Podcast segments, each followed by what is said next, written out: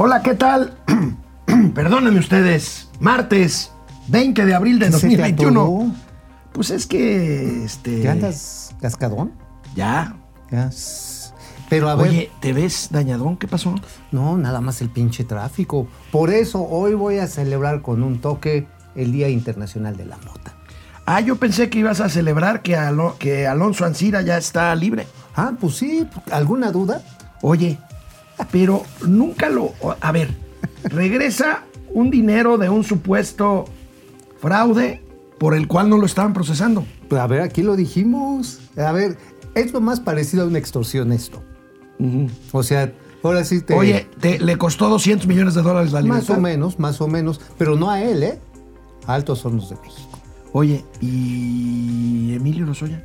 Emilio Lozoya en su casa, ¿no? Chingados unos vinitos acá, llevando la leve. Pues sí, digo, pues es el, el boca floja favorito de esta administración. Oye, Gatel advierte sobre el riesgo de un nuevo brote, bueno, no un nuevo brote, de un pico en el brote de COVID en 10 entidades de la República. Veremos cuáles son, veremos cuáles son estas y tendremos una entrevista, amigo, aquí en Momento Financiero. Hoy, ¿de quién se trata? Nada más ni nada menos que Carlos Pavón. Él es líder del Frente Minero Metalúrgico.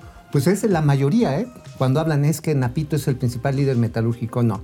El principal se llama Carlos Pavón y no la lleva bien con Napito. Entonces vamos a hablar de Napito. Pues más bien de las diabluras que les está haciendo Napito a otros mineros. ¿Sigue sin pagarles estos cincuenta y tantos millones de ¿Y tú dólares? crees que les va a pagar? Yo pregunto No, pues ni los va a pagar. O sea, si el señor. A ver, con eso tuvo cuna, nena y biberón allá en, en Canadá. Oye, amigo, Vecino di- de Pamela Anderson, de imagínate. Pamela Anderson, sí, es cierto, la de los guardianes de la bahía. Imagínate ahí a No, Napito. ya- pero ya nuestros amigos no tienen edad para saber No, quién pues ahorita es. ya Pamela Anderson sale en silla de ruedas. es como hablar de la gatita blanca, como Bueno, de la doña. esto es Momento Financiero, Economía, Negocios y Finanzas para que todo el mundo Hasta los mineros. le entienda. Esto es Momento Financiero. El espacio en el que todos podemos hablar. balanza comercial, Inflación, evaluación, tasas de interés, momento financiero, el análisis económico más claro, objetivo y divertido de Internet. sin tanto choro. Sí, Y como les gusta, peladito y a la boca. ¡Órale! ¡Vamos, réjete bien! Momento financiero. Ayer por la noche, siete y media más o menos de la noche, salió del reclusorio norte Alonso Ancira, el dueño o ex dueño de Altos Hornos de México. uno de los socios principales. Uno de los socios Todavía- principales. Todavía es socio, ¿eh? Hasta que le paguen Bueno. sus acciones. Claro, bueno. Después de un procedimiento que lo trajo extraditado de España. Amigo, recuérdanos un poquito brevemente esta historia de Alonso Ancira, de la planta agronitrogenados de Altos Hornos y de todo este merequetengue. De un merequetengue que, como bien decías en un principio, amigo, pues este, lo metieron al bote. La causa penal fue por haberle dado un moche a Emilio Lozoya, ¿no? Creo que cuatro millones de dólares. ¿Sí? Que curiosamente se los dio antes de que Emilio Tres y Lozoya- medio millones de dólares. Tres y medio Es lo mismo, ¿no? A ver, digo, yo con 500 mil dólares estoy ya hecho en la vida. Pero bueno, a ver, se los dio dos años antes de que Emilio Lozoya fuera director de Pemex. O sea, yo creo que el señor Alonso Ancira también debieron haberlo acusado de nigromante, porque el cabrón sí tuvo las capacidades telepáticas de decir, este güey va a ganar las elecciones de Enrique Peña Nieto y me va a comprar agronitrogenados. Pero la cuestión está en que cuando le venden agronitrogenados siempre se hizo la mención, no demostrada, por cierto, por eso no fue causa penal, de que había pagádose un sobreprecio de 200 y pico millones de dólares. ¿no? 250 millones. 200, sí. Casi 300 millones de dólares. Según. Pero mira, las verdades que se niegan y las mentiras que se repiten siempre triunfan. Y en- ¡Ay, güey! Ajá. No, pues sí. Porque No, dicen, no, dicen, no. la planta chatarra, la planta chatarra. Y ya es la planta chatarra. O sea, güey, el que no la conoce. Yo sí la conozco entre un par de ocasiones. Este, y no es ninguna planta chatarra. Dejó de funcionar porque Pemex le dejó de vender el gas. Pero tiene un frente de agua, así grandote como los que te gustan, amigo, así de varios kilómetros este, ahí en Coatzacoalcos. No es ninguna bagatela. Bueno, la cosa está en que dijeron, a ver, usted debe esta lana. Y cuando gana López Obrador la presidencia, pues puso patitas en polvorosa el señor Alonso Ancira. Se fue primero a Israel, ahí estaba bien, ahí no lo iban a... Luego se fue a España. Cometió el error de aburrirse, se subió a su yate, pues ¿a dónde vamos? Bajo, vamos a, a- Palma de Mallorca. Palma de Mallorca, que ahí el reventón está muy bueno. Y se fueron y hay que lo pepenan. Estaba seguro que no le iba a pasar nada, que iba a tener incluso los beneficios de Emilio Lozoya. Del criterio de oportunidad y la prisión domiciliaria. Ajá, y llevarla, pero no, que se la dejan Bueno. Cayetano Frías. Ayer dimos a conocer esto, amigo, al mediodía, en Momento Financiero, en nuestra, nuestra cuenta de Twitter, eh, en donde finalmente se anuncia el acuerdo que lo puso pues a horas de dejar la cárcel. Eh, se comprometió a pagar, aunque no lo estuvieran juzgando por eso, eh, se comprometió a pagar 216 millones de dólares Amigo. como acuerdo reparatorio por esta parte del agronitrogenado. Pero ¿no? por eso te digo que esto es como una extorsión, porque lo metieron por una cosa y le sacaron la lana por otra. O sea, es el operativo tamal que ya hemos aquí explicado. Pues sí, bueno, ya lo hemos Primero dicho, te ¿eh? meten al chile, te envuelven, te envuelven y, luego- vas al bote. y luego al bote. pero mira, bueno, pero mira, insisto, los 216 millones de dólares no salen de la lana del señor Alonso Ancira. Salen de Altos Hornos de México. Las 50 propiedades que se están dando en garantía no son de Alonso Ancira, son de Altos Hornos de México. A lo mejor lo que va a tener que ir pagando y en partes es cuando le paguen sus acciones. Pero eso solamente lo saben los nuevos socios de Altos Hornos de México. Es decir, y lo aceptan. sí lo van a aceptar y van a estar pagando. De ¿A hecho, cambio de qué? Pues este, pues imagínate el negocio. ¿Sabes cuánto ahorita estaría produciendo, cuánto estaría valiendo Altos Hornos de México? ¿Cuánto? Estaría valiendo unos 3 mil millones de dólares está, no, si trabajara a toda su capacidad. que está puede hacerlo eventualmente. Ahorita sí, ahorita está trabajando al 30%. Entonces los socios van a decir, ahora, ¿quiénes son los socios? Está el señor Julio César, el señor Julio César Villarreal y de, Villarreal. el de banca firme. El de Banca Firme, curiosamente, también Banca Firme es la que hace la jugada del financiamiento para este pago. Pero ¿qué crees? ¿Qué? No se sabe quiénes son los otros socios. Oye, y para la 4T entonces esto representa pues simplemente el dar la impresión de que se está haciendo justicia y se le está devolviendo al pueblo lo robado. Pues este, pues no, pues más bien es un cambalache, porque Altos Hornos de México es la que va a pagar en futuro. Porque hoy el fierro, tú sabes, está alto en precio. Ajá, o sea, el fierro ahorita está bien caro veamos. y tiene un futuro fuerte. ¿eh? Veamos el momento, eh, veamos el momento de ayer en el que Alonso Ancira sale del reclusorio norte. Feliz. Gracias, eh, perdón, Feliz. Feliz con su puro Feliz. en la mano y este, gracias a Ciro Gómez Leiva por estas imágenes. Viene. Tantito, baja el vidrio, tantito. Baja el vidrio, tantito, señor.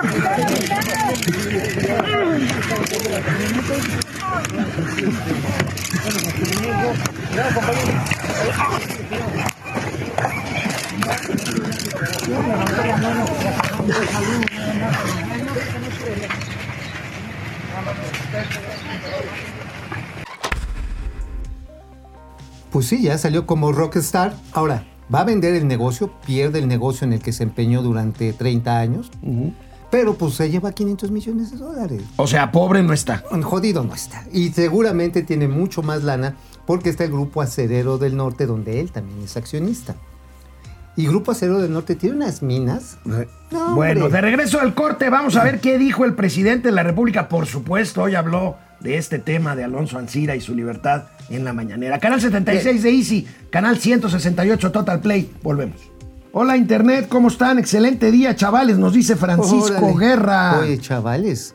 Oye, yo no sé tú, amigo, pero como que me las tomé con mucho hielo. Yo también así ando. No, pues fíjate que yo no, este, una chelita el, el No, no, domingo. pero por el humo, ya ves que ahora hasta Chapultepec se quema. Sí, sí, sí, Sí. bueno, ahorita vamos a hablar de eso, ¿eh? Sí, no, es un relajo por todo el país. Literalmente estamos en llamas. Entre las reducciones de producción petrolera, según esto, por considerar a las generaciones futuras, y hay que salir con casco de aluminio en Guadalajara porque ya atacan con drones como si fuera complejo petrolero de los Emiratos Árabes Unidos. La cosa está que arde en Guadalajara, dice Francisco Guerra. Híjoles, tanto así. Híjole. Bueno, pues ayer hubo una balacera en la colonia Chapalita. Bueno, y a cada rato hay encostalados y, y tan bonito sí, que es Jalisco. Uy, tan bonito que es muy bonito. Depredador mercenario, hola Depre. Depre. Ahora que nos puso los Estados Unidos su lista, en su lista de observación económica, lo comentaba ayer, claro. amigo. Este, mi pronóstico de caída del PIB entre menos 2.5 y 2.7 y va a un 6 si salgo de este rango para las aportaciones y Oye, amigos, escándalo de la que- Superliga de la UEFA. Se me hace que no te las tomaste con hielo. Porque Más bien te las tomaste con pelos, porque como que estoy muy carrasposo.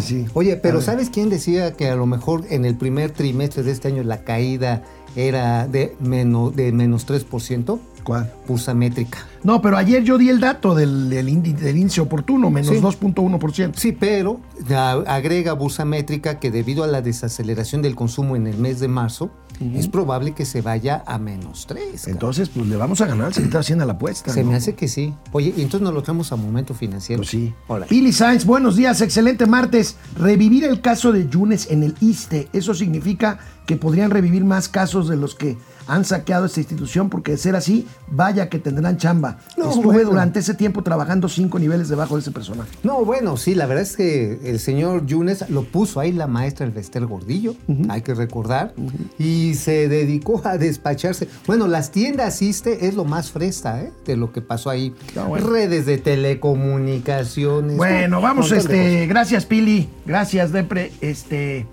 regresamos a la tele. Sobre la liberación de Alonso Ancira y el pago de, este, de esta cantidad de 216 millones de dólares en tres cómodas mensualidades, mensualidades, anualidades al Estado mexicano, que a dónde se irá a parar ese dinero, eh? Este, Pues mira, tendría que entrar al instituto para devolverle al pueblo lo robado y pues a ver luego qué pasa. Bueno, el presidente de la República se refirió de esta manera a este, A este caso. Y Pemex eh, ya aceptó eh, la devolución de 216 millones de dólares que tienen que entregar. Me informaron de que no se cancela el proceso judicial, se suspende y queda condicionado a que se pague eh, la reparación del daño, a que se devuelva los 216 millones de dólares. Entonces este dinero pues eh, va a ayudar para que Pemex lo invierta. La recomendación es que se destine a fertilizantes que se están entregando a campesinos, a productores en Guerrero, en Puebla, en Tlaxcala, en Morelos, se están entregando fertilizantes. Fíjate que aquí hay dos elementos, amigo. Uno es que se va Pemex, no se va al instituto para devolverle lo robado. Y dos, que se va a invertir en las mismas plantas de fertilizantes. A ver, perdónenme, pero disculpen, como lo decía doctamente hace unos instantes, ¿verdad que se niega y mentira que se repite triunfan? A final de cuentas, pues esto de que fue un desfalco no lo es. Mira, aquí tengo todavía una columna que escribí uy, hace un ratote, en la cual definitivamente Carlos Treviño, cuando era director de Pemex, el último director del periodo neoliberal en Pemex, dijo, oigan, este, pues sí, nos quieren comprar este, agronitrogenados y fertinal en 1.500 millones de dólares. ¿Sabes cuánto le iban a sacar de utilidad extra sobre el precio? Le iban a sacar alrededor de 600 millones de dólares de Y utilidad. ahorita van a recibir la tercera parte en tres anualidades. Exactamente. O sea, era, y, y había un comprador, una empresa turca. ¿A ti te gusta la turca? Mira, es la empresa, aquí tenemos el nombre. Se llama Gildradim Agro. Suena como a medicina para sí, mi como para la gargantita. Oye, este, oye amigo, ¿se puede hacer esto que dice el presidente? O sea, Oye, dice, ¿sabes cómo, cómo se llama el director? ¿cómo? Abel Jalamel a mí. No seas naco. Bueno, Sí, no. resulta, resulta, amigo, ¿se puede hacer esto que dice el presidente? Porque decían, eh, sale con libertad absoluta y dice el presidente, no, se suspende el procedimiento hasta que nos pague. ¿Se puede hacer eso? Pues no, en justo derecho no, porque además esa no era la causa penal. Porque además esa no era la causa, la causa penal. penal. fue porque le echó una lana a Emilio Lozoya. O sea, entonces, porque es, entonces es págame una lana, te suspendo el procedimiento y cuando me acabes de pagar ya lo cancelamos. Ya lo cancelamos. Eso no se puede hacer. Pues ya lo hicieron. Ahora, agárrense porque al rato van a agarrar a cualquiera bajo estas cauciones. Digo, ya tienen al abogánster ese de la mafia del poder, ¿cómo se llamaba? Este Juan Collado. Juan Collado. A Juan Collado al ratito, a ver, papacito ve aflojando las nylon para ver cómo nos Pero ponemos. Juan no tiene lana para hacer eso. Ah, no. Oh, oh, oh, Bueno, el nuevo Padrón Nacional de Usuarios de Telefonía Celular Qué rollo. pone en riesgo a operadores virtuales. Estos operadores de teléfonos celulares, amigo, que no tienen oficinas y basan su actividad en el e-commerce. ¿Cómo le van a hacer estos operadores virtuales de celulares para, eh, pues, captar, recopilar estos datos de usuarios como el iris de los ojos o la huella digital. Tenemos una nota del periódico Reforma del día de hoy que consigna este asunto, pone en riesgo, pone padrón en riesgo a las móviles virtuales y tenemos el cuadrito ese con algunas de las empresas que trabajan Así bajo es. este esquema, amigo. Ahí tenemos. Mira, no son ahora sí que las más grandes, pero No, son pero muy tienen populares. un pedacito de mercado y ahí adentro, como tú comprenderás. Ándale, como me pones atención, fíjate que sí, este, por ejemplo, tienes aquí los más importantes, la OUI, ajá, tiene su Virgin crec- Mobi- Mobile, eh, Mobile. Megacable, Easy tiene una parte Ajá, ahí. este, exactamente, la eh, variación por cierto, mi querido amigo este, eh, José Antonio González Anaya, ex director, eh, ex secretario de Hacienda, va a dirigir la división cable Ah, no me de. Televisa, ¿no? Ah, órale, pues eso es una muy buena noticia. Sí, sí, sí, sí, sí. Oye, pero mira, también aquí hay otra cosa que vale la pena mencionar. Estos operadores móviles lo que es que le compran remanentes de espacios en el espectro radioeléctrico en sus capacidades Pero- a Telmex, a Movistar y a AT&T. Pero trabajan en forma virtual, no tienen Sí, oficinas claro. como Telcel, como, como Movistar, como AT&T. O este, los despachan a través, por ejemplo, Easy te lo manda a tu casa. Con un operador. Ahora, imagínate el operador que necesita llegar y decirte, pues, a ver, señor, le voy a tomar el iris, déjeme aquí, le tomo los datos, las huellas digitales a su asterisco, este, ponga aquí sus pezuñitas. Es un rollo, amigo. Y la verdad es que si no hay un trayecto seguro en que captas la información y la entregas, el relajo que se Bueno, hablando de este registro de datos, de datos que ha causado gran revuelo y que muchos amparos, Ya muchos se- nos vamos a amparar. Ya se presentó la, ya se dio la primera suspensión. Sí, ya, ya, ya. ya, ya. Hoy, muchos hoy, nos hoy. vamos a amparar. ¿Tú te vas a amparar? Yo creo que sí. Bueno, de eso escribiste hoy, amigo, en tu columna La razón del negocio del el padrón. negocio, sí, o sea, ahora sí, muestren dónde está el dinero y encontrarán quiénes son Oye, los ¿es el negocio del padrón o el negocio del patrón? Y si tu respuesta es sí, ¿quién es el patrón? Bueno, primero hay que ver cómo ahora sí siga la huella del dinero. El señor- Follow the money. Ajá, follow the money.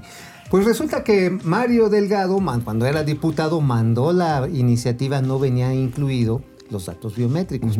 Pero hay un comisionado que se llama Sostenes Díaz, ya lo habíamos platicado aquí, Sostenes Díaz, este, que dice que no, sí, sí hay que registrar con los datos biométricos.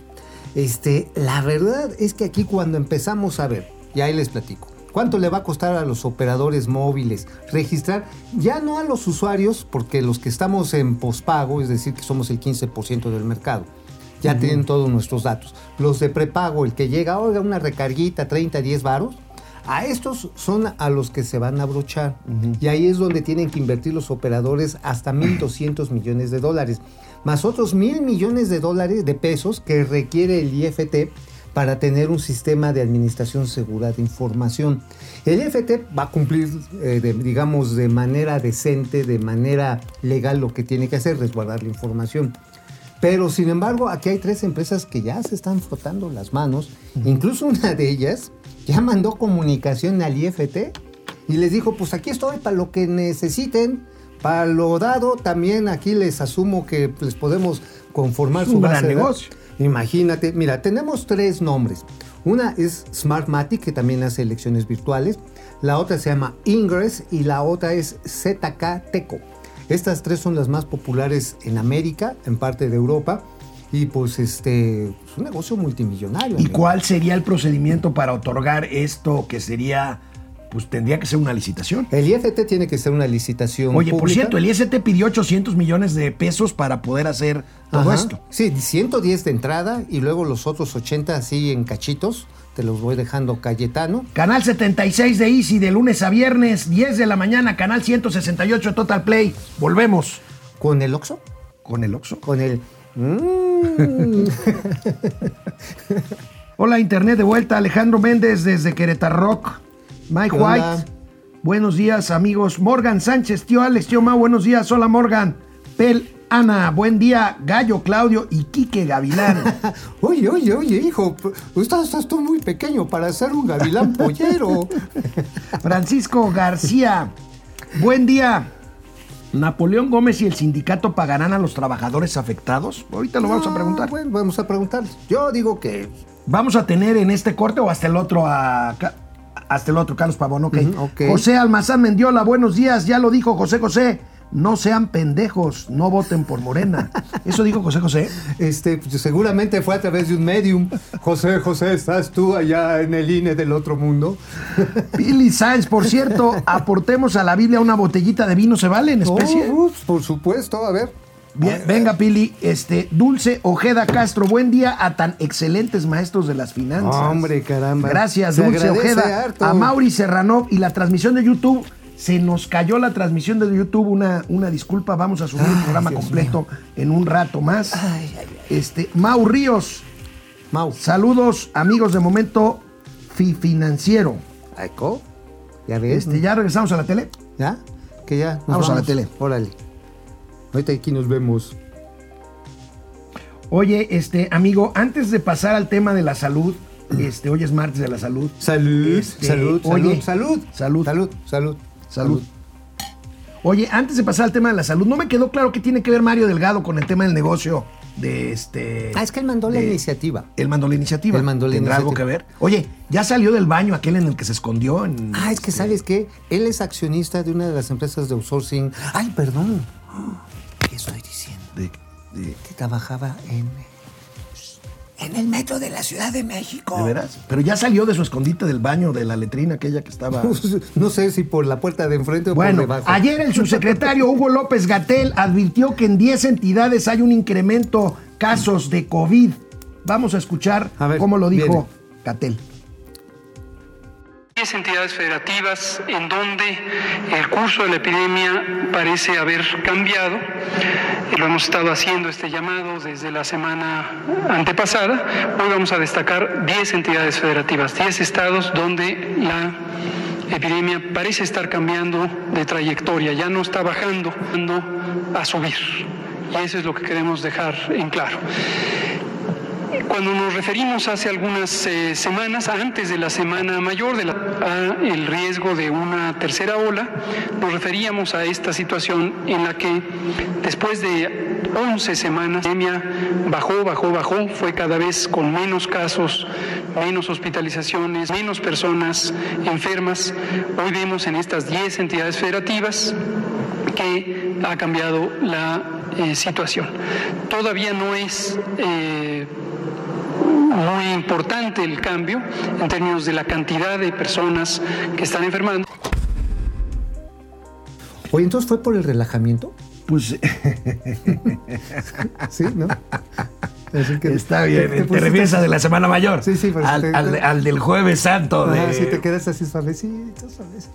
Ni Bueno, pestañaste. ¿cuáles son los estados a los que se refiere el doctor Hugo López Gatel? Oye, me preocupa algo, amigo. ¿Qué? Si el doctor Hugo López Gatel se cuida las espaldas advirtiendo que ahí viene un pico de la pandemia, es que viene un ataque masivo por la retaguardia, maestro. Ay, En buena onda. Hay dolor.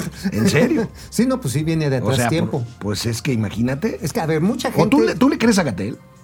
Pues mira, le creo la mitad y de esa mitad que le creo el 75% lo Bueno, pongo en duda. pero ¿cuáles son estos estados en los que se advierte que viene, viene la nueva La ola de. COVID? Vamos a verlos, vamos a verlos. Ahí los tienes, amigo. Ahí está, pues imagínate, precisamente tienen que ver los estados turísticos, Baja California Sur, Y Quintana Roo. Quintana entrada. Roo. Ciudad de México. Estado de México, porque la gente en la Semana Mayor, pues salió a. Bueno, salieron hasta el mercado de la viga. Ya es que a ti te gusta el pescado del remolino que venden ahí. este, salieron en masa. Como a tilapia. La tilapia, el camarón por langostino. A ver, órale, ya, vamos otra vez a la- No, pues la a la gente, lista. a ver, Nayarit también, que es un centro turístico importante, es Morelos, la gente que se fue a los balnearios. Bueno, me extraña Durango y Chihuahua, pero no es tanto porque la gente que tiene parientes de lo- del otro lado de los United States agarró y en corto se lanzó para acá, en Semana Santa. Entonces, ¿qué es lo que vamos a tener? Desgraciadamente, todo indica que por ese relajamiento, pues los contagios se van a elevar. Bueno, pero esto no le gusta hablar a Gatel, así que Gatel cambió de tema y dice ¿Qué que ahora sí, en cuanto a los maestros, no hay diferencia entre lo público y lo privado. los ver, maestros sí son ver, ¿En serio? A ver, a ver, a ver. Nosotros no distinguimos eh, público y privado como que son dos grupos diferentes. Todo es parte del Estado Nacional y todo es importante. Lo que se ha establecido son estos puestos de vacunación, en su mayoría son macrocentros, como los que acabamos de visualizar, son en grandes eh, espacios públicos, gimnasios, eh, en su mayoría, sobre todo por las condiciones climáticas de mucho sol, mucho calor, entonces están techados y ahí concurren todas las personas que trabajan en los sistemas educativos, tanto público como privado. Oye, pero entonces, ¿por qué a los médicos sí se los torcieron tan Pues gacho? porque... Digo, él no se fue a atender a- al, al INSABI, no se fue al ISTE, no se fue al Seguro Social cuando se enfermó. Su jefe tampoco. Tampoco. Entonces, ¿por qué a los médicos privados sí los basurean a un lado de los del sector público y a los maestros no?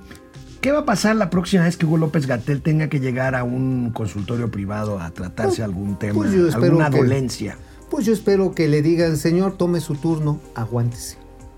Igual que dijeron, bueno, Igual que le dijeron Bueno, pues ahí está, amigo. Y vamos a ver otro ángulo de este asunto, el recorte presupuestal en ciernes, el, reporte el recorte presupuestal. Hemos hablado, hemos hablado de la falta de recursos presupuestarios en este año y vaya, en los siguientes. Bueno, veamos esta nota del financiero porque ya se prevén recortes presupuestales en dependencias públicas. Ahí tenemos 7.294 millones de pesos para el primer bimestre del Para año. el Pues, primer bimestre. Es nada más, es nada que, más, es que no hay nada nada más de, entr- de entrada. Ahora, a mí lo que me llama la atención, amigos, si vemos el siguiente cuadro, es que en todavía en época de pandemia y con lo que acaba de advertir Hugo López Gatel que acabamos de escuchar, salud es uno de los más afectados por el recorte. Esto no es contradictorio, amigo. Pues totalmente le echaron para atrás cerca de mil, dos- 1.300 millones de pesos. A la Sedena sí le tumbaron como 4 mil. Marina, Marina pues ahí le tumbaron como 30 millones de barucos. A la Semarnat pues este, la dejaron prácticamente igual. Y a Economía, la Secretaría de Economía y a la tía Tati sí le despelucaron cerca de 1.500 melones de Pero baros. pues ahí ni se nota, ¿no? Pues este... Pues no, la verdad está en que... Está promoviendo negocios en Cuba, Tatis. Pues está fácil, ¿no? Además, las videoconferencias que hace con la secretaria de Economía de los Estados Unidos es vía Zoom. Nada más gasta lo del y internet. Y, con un inglés ahí medio masticadón. Este, el, el- el inglés de las academias Peña. A ver, regresamos las, a- acad- las academias. Vamos a cuadro otra vez rápidamente, nos quedan unos segunditos. Ahí tenemos, oye, pues bienestar, energía, por. Fíjate Ah, cuándo bueno, sube energía, casi, 40 más. casi te la dobla, maestro. Pero ahora sí que con todo y chicotazo, mano. Estamos hablando de 33 mil melones de varos adicionales. Seguridad. La SCT, ¿por qué? No sé por qué le suben 4 mil millones de pesos y pues ya no hace gran cosa. Pues para terminar ahí algunas obras que están pendientes, como, como vienen elecciones, pues a lo mejor Oye, este, pero ¿sabes qué no pueden terminar las que dejó pendiente Enrique Peña Bebé? ¿No han terminado el Choritren, el México-Toluca? No Oye, dejado. y hablando de SCT, alertan, siguen alertando, amigo, y este es un tema que tú traes muy, muy, muy bien monitoreado. El circo aéreo De del San- espacio de la Ciudad de México de Santa el, Fantasía. el ratón loco aéreo. Siguen y seguirán las discusiones sobre No, pues bueno. este reordenamiento del espacio aéreo eh, en la Ciudad de México. No, No, pues es que sí se siente cañón cuando vienes de regreso. La salida, pues como sea sale, ¿no? Pero la entrada está cañón. Sí, o sea, O sea, ahora sí necesitas llevar tu Big Vaporru para respirar y no espantarte. Les voy a regalar un mapa que tuve acceso ahí del Colegio de Pilotos de México, lo vamos a subir, en el que se ven como las trayectorias ahí por el- la zona de satélite San Mateo, se hacen unas borucas como para agarrar y entrar bien al aeropuerto de aquí de la Ciudad de México y, los, y tienen dar unas vueltesotas. Está cañón, viejo. O sea, la verdad sí se siente bastante federal. Ahora, hay otro tema que no le hemos puesto suficiente atención. Por cada minuto que se tarda más, y ya se están tardando hasta 5 minutos en entrar a la Ciudad de México, son 100 kilos de combustible. Se, se pesa en kilos la turbocina. 100.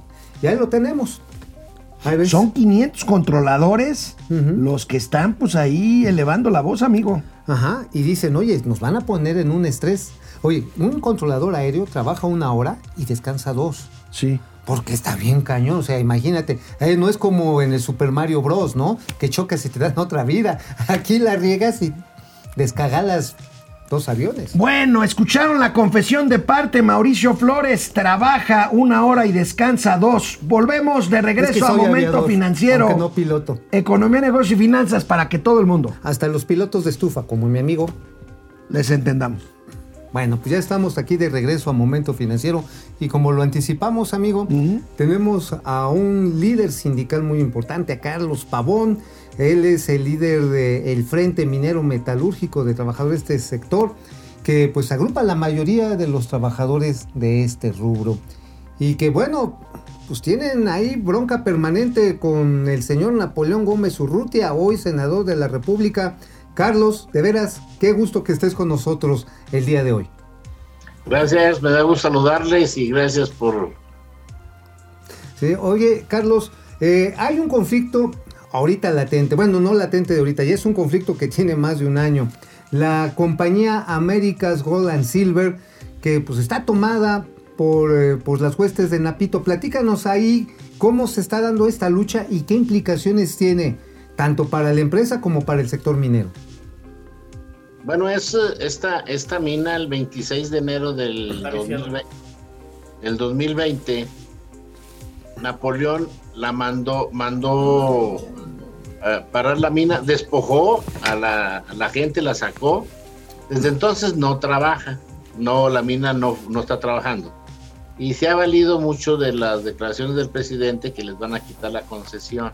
Uy, Entonces se llevó un recuento y ellos utilizaron gente pues mala y amenazaron a la gente y hicieron el recuento, inclusive no lo hicieron en Cozala, lo hicieron en Mazatlán órale. para poderlo acoplar como ellos quisieran. ¿Llevaron malandros? Nosotros metimos un recurso de amparo, se nos concedió y en semanas pasadas el gobierno federal, encabezado por la secretaria de Gobernación, la de Trabajo y Economía, hablaron y amenazaron a la empresa con quitarle la concesión si no habría con Napoleón. Entonces ellos eh, no pueden hacer nada porque yo- hay, hay amparo no nada más mío, sino de la CTM y de otros sindicatos.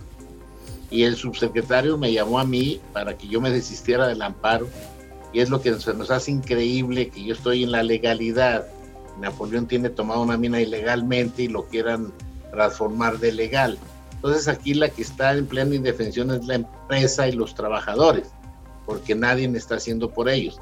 Napoleón puede liberar la mina y que se lleve el conflicto paralelo de los sindicatos, eso no importa, nosotros somos conscientes de ellos, pero él no quiere soltar la mina si la empresa no le da, no le acepta el contrato, pero la empresa no lo puede hacer, ni la autoridad tampoco, hasta que hay una definición de sus juzgados.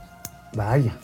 Carlos, ¿cómo estás? Eh, te saluda Alejandro Rodríguez. Oye, Carlos, eh, ¿cuántos empleos dependen de esta mina? Y estamos hablando de que otros centros de trabajo minero estén en una situación pues tan, tan lamentable, tan delicada, de pues aparentemente estamos ante un caso de tráfico de influencias. Efectivamente, eh, esto perjudica a, a, vamos, a trabajos directos como 200, como 300 personas, más indirectos, más transporte, más eh, todo lo que se lleva ahí, lo de la comunidad también sale beneficiada en este aspecto. Entonces está un, es un pueblo, pues a la ahorita, pues abandonado prácticamente porque era, la mina era parte de la vida del pueblo. Entonces, inclusive nosotros eh, nos hicieron llegar los compañeros firmas donde le están pidiendo al presidente que ya deje trabajar la mina, ya quiere trabajar la gente. Y aquí, desgraciadamente, pues llegó Napoleón a, vengarse de todo mundo y sí, efectivamente, está haciendo todo lo posible por parar las minas que puede, por demostrar que está haciendo lo posible. Y lo curioso, yo sí quiero hacer una cosa que les quiero comentar. En días pasados, el, eh, licenciado nieto de la UIF hace un convenio con Napoleón sobre que no haya este eh, mal manejo en los sindicatos de los dineros, pero él tiene, él tiene un por tercera vez un laudo que tiene que pagar 44 millones de dólares. Es imposible. Y ahí está en las, en las notas, ustedes lo pueden revisar. De veras que vemos cosas increíbles en vez de que lo investiguen qué hizo con los 55 millones de dólares, estén firmando un convenio para que no haya esa práctica. O sea, todavía no ha pagado este dinero que lo acusaron los trabajadores de Minera Cananea que les virló y que con eso se fue a vivir a Canadá en un exilio de oro. Efectivamente no, y ya y se ha dado un, por tercera ocasión un laudo por la Junta donde lo condenan a pagar, pero este último trae algo muy especial. Si el sindicato no cumple, a él lo hacen partícipe responsable, solidario, para que se pague, son cerca de, de mil millones de pesos. Órale. Entonces prácticamente eh, está muy molesto por eso y luego sale con la firma de este convenio entre la UIF y Napoleón para que no haya Malos este, manejos. Malos manejos de los recursos de los trabajadores. Oye, es como cuando agarras al zorro robándose las gallinas, dices, mira zorro, te voy a dar la llave del gallinero, pero prométeme que no te vas a comer más de una. ¿No? Así más o menos. La verdad está en que sorprende que, que le den esta cobertura, pero además lo que tú narrabas, un operativo de Estado para permitirle tener el control de esta minera allá en, Sonora, ¿no? En Sinaloa, Sí, perdón. Es en Sinaloa. En Sinaloa. Oye, ¿esto no lo podría estar replicando o no está amenazando el señor Napoleón Gómez Urrutia de volverlo a hacer en otras compañías? No solamente mineras, sino de otros rubros. Sí, efectivamente es la práctica que se está haciendo. Más bien, pues es entendible. Es entendible porque el gobierno federal, por medio de la Secretaría, pues quiere tener sus propios sindicatos, sus propios este, cosas con hacer.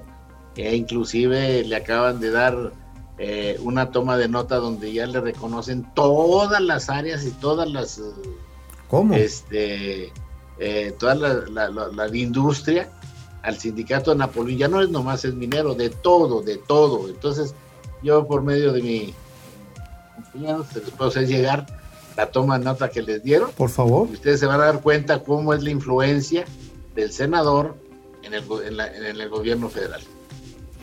Eh, Carlos, ¿estamos ante una posibilidad de algún esfuerzo expropiatorio por parte del gobierno federal en cuanto a la industria minera se refiere?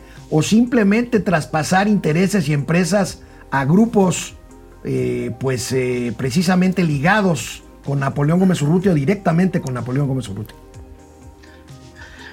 Miren, yo no dudo que ya lo estén pensando hacer.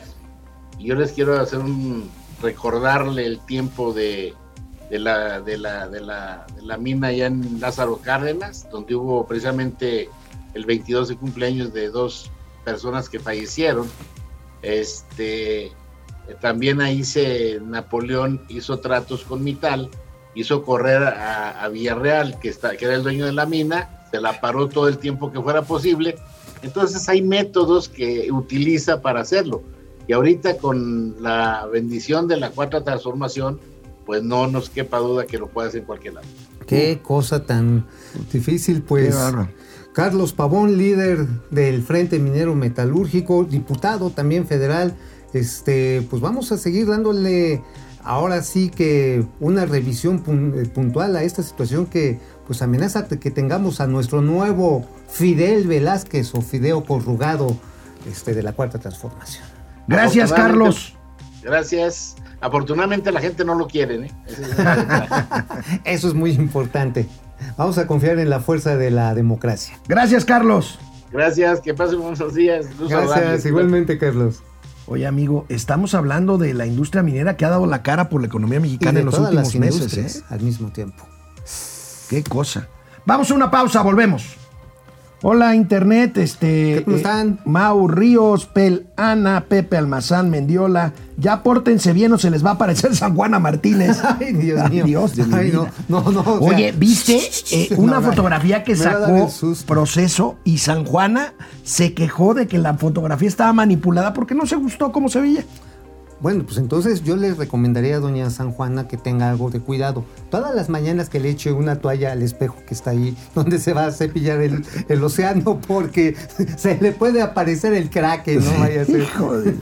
Bueno, este José Lara, lo mejor será cuando publiquen el recibo fiscal por el pago hecho ante la tesorería de la Federación. Se refiere seguramente a los 200 millones de dólares de Sí, porque fíjate que de- es curioso, no tengo Ancina. seguro si se le tiene que, que depositar a la tesorería Seguramente de Pemex sí. o a Tesofe. No, Tesofe. o a Tesofe. Tesofe. Entonces tiene que pasar primero por Tesofe. Sí. Uh, Carlos, hombre. Carlos Santoyo, cada día más empastillado, desesperado y locuaz el precio.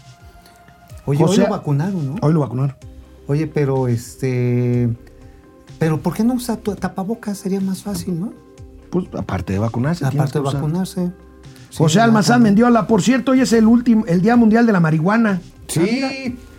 Uh, yo lo dije al principio, amigo. Ah, Hoy es el Día Internacional de la marihuana. Los chicles motitas. Oye, Brenda Ojeda, Ismari Martínez, Mau Ríos, Rubén González, Jacob Frías, Eduardo Medina, Tavo Rivera. Muchas gracias a todos desde Mexicali, Tavo Rivera. Oye, la verdad está en que la marihuana tiene cientos de aplicaciones, no solamente lúdicas, sino también medicinales, textiles, bueno, hasta alimenticia. Ah, Se le puede dar de alimento de forraje a las vacas. No, bueno, hay unos este, brownies de mota De mota, sí, ¿no? Y ahí también, para el cafecito. también están las gotitas. ¿A ti que te Va, gusta? a ver. Este, ¿Sí? ¿No te gustan? Bueno, volvemos me a, la tele. ¿O todavía nos falta? Tienes gotero. ¿No tienes un gotero? ¿No quieres un gotero? No, mira, si te las echas. Híjole. Vamos a la tele, volvemos. Te las pones en no, la ya no y- volvemos. y chido. Vamos a la tele. Bueno, nos vemos mañana aquí en internet.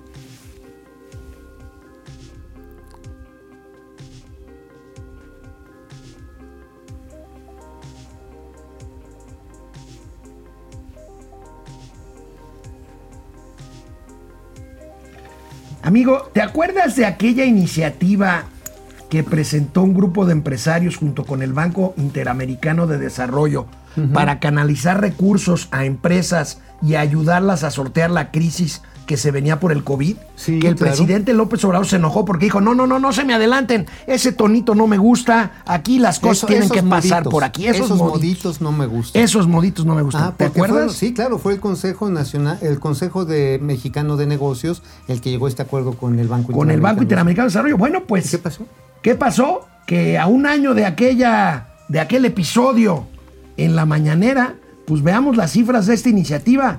El BID lleva, según la nota que hoy consigna Milenio en su primera plana, han salvado 1.200 pequeñas y medianas empresas con 60 millones de dólares mensuales. Nada que ver con 25 mil varitos. Ah, 25 mil varitos sirvieron pues para un pago de una mes de renta, a lo mejor un media nómina de una pequeña y mediana empresa. Pero a ver, si divides 1.200 millones entre este, seis- 60 millones de dólares, estás hablando de apoyos muy sustanciales. ¿Y por qué lo hicieron? O sea, no es porque sean solamente generosos, buena onda, desprendidos.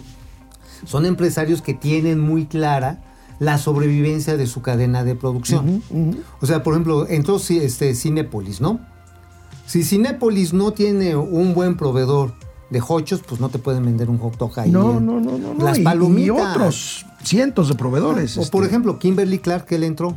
Si no tienes este, un buen proveedor de celulosa, pues no te pueden vender el papelito con el que se limpian aquellito. no me niegues. con las narices, etcétera, etcétera. Bueno, finalmente necesitas toda una cadena de proveeduría y fue a donde se dirigieron. Las narices, es que naco eres. Las narices.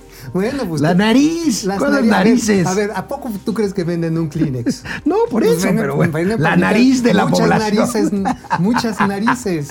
Narices. Narices. Bueno, oye amigo, la Comisión Nacional Bancaria y de Valores, ¿te acuerdas que hace un año en plena crisis Sí. recomendó a los bancos no otorgar dividendos sobre utilidades? Bueno, pues este año ha recomendado no pagar más de 25% de dividendos para mantener capitalizados a los bancos. Esto significa reconocer un entorno complicado. Eh, reconocer que el año pasado tuvieron pérdidas, una reducción importante tanto de nueva cartera como de la cartera vigente a la cual pues apoyaron. Los bancos apoyaron muchísimo a deudores eh, hipotecarios, empresariales, de auto, de tarjeta de crédito durante cuatro meses. Se la comieron completa, ¿eh? Dijeron, no, nos aguantamos. Ya después empezaron programas de reestructura, pero eso le pegó sobre el valor del activo. Y está en riesgo la rentabilidad bancaria, amigo. Una cosa es decir que está presionada la, rentibili- la No, no rentabilidad creo. y otra cosa es que está en riesgo. No, mira, no está en riesgo la rentabilidad. Finalmente, la ROE, la llamada, el retorno que tiene de la inversión, este, la, es retorno sobre ganancia, Capital. sobre capital, el ROE, pues finalmente tienen una, un margen todavía muy positivo, anda por ahí del 18-20%, varía por banco, obviamente los bancos más en problemas nos tienen un ROE más pequeño, pero el, ban- el sistema bancario no está en riesgo, además está muy bien capitalizado. Está muy bien capitalizado y reservado. Ya hemos hablado aquí, ya la otra vez lo expliqué, las reservas sobre cartera vencida. Ahora, ¿por qué están haciendo esta sugerencia de que no repartan más del 25%? Porque todavía se espera un coletazo fuerte, un coletazo fuerte a lo largo de todo este año. En México y en una de esas, también Estados Unidos puede... ¿Qué día, no qué día de la semana tanto. pasada hablábamos del crecimiento de la cartera vencida en tarjetas de crédito? Es Este, muy relevante. El jueves, ¿no? Es muy Este, relevante. Sí, claro. ¿Está relevante. cuánto se elevó? Este, no, pues llegó en algunos casos hasta 13, 14%. 13, 14%. Es muchísimo. Un montón. O sea, la gente dijo, pues, ¿qué hago?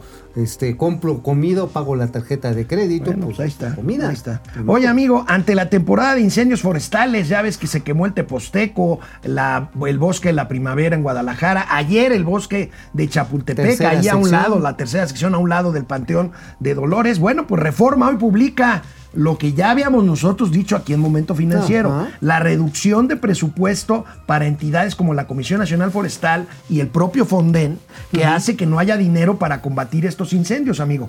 Cae presupuesto más del 60% en el año. y pues ahí están las consecuencias, amigo. Esa foto del centro, esa foto central, es supuestamente el centro de control o prevención Teposteco. del Teposteco, que está materialmente Está pues, abandonado. abandonado, ¿no? Está abandonado, es, puro cascarón. A ver, es ridículo esto de decir, no, es que vamos a hacer más con menos con los bomberos. O sea, ¿qué se van a, a compartir la cubetita para echar agua, la palita para tapar el incendio? O sea, O salivita. Salivita, bueno, es lo que están haciendo, están combatiendo incendios con saliva. Se han afectado ya más de 24 mil hectáreas en todo el país. Estamos ante una de las peores épocas de incendios. Y esto, y el Fonden, ¿qué le pasó? Eh, se fue a la, A comprar vacunas. a la nación Se fue a, se fue a sacar mamuts. a sacar mamuts a, Santa mamuts, Lucía, a Santa Fantasía. a atender rieles eh, que este Eh, te lo dejo caer frío, la razón. En, En- en Yucatán. En Yucatán. Ajá, En fin. o a- Pero el presidente de la ¿Qué República asegura que no hay purrún, que los incendios ahora se apagan más rápido. Se apagan mejor, porque no son neoliberales. No han tenido este, disminución de presupuesto. Al contrario, ha habido más presupuesto y ahora estamos trabajando todos juntos, sumando esfuerzos, sumando voluntades. Me gustaría que conocieran ustedes el informe acerca de eh, toda la acción que se está llevando a cabo para eh, apagar incendios. Le voy a pedir a la directora de Protección Civil que nos informe, porque se está actuando eh, pronto con eh, muchos elementos, con eh, la participación de varias dependencias, no es nada más la CONAFOR, interviene la Secretaría de la Defensa, eh, intervienen eh, la Secretaría de Agricultura, la Secretaría de Bienestar, eh, desde, luego también la Guardia Nacional, intervienen más de 10 dependencias y que este, la Secretaría de Marina con equipos, con helicópteros eh, y estamos logrando apagar eh, en menos tiempo este, los incendios.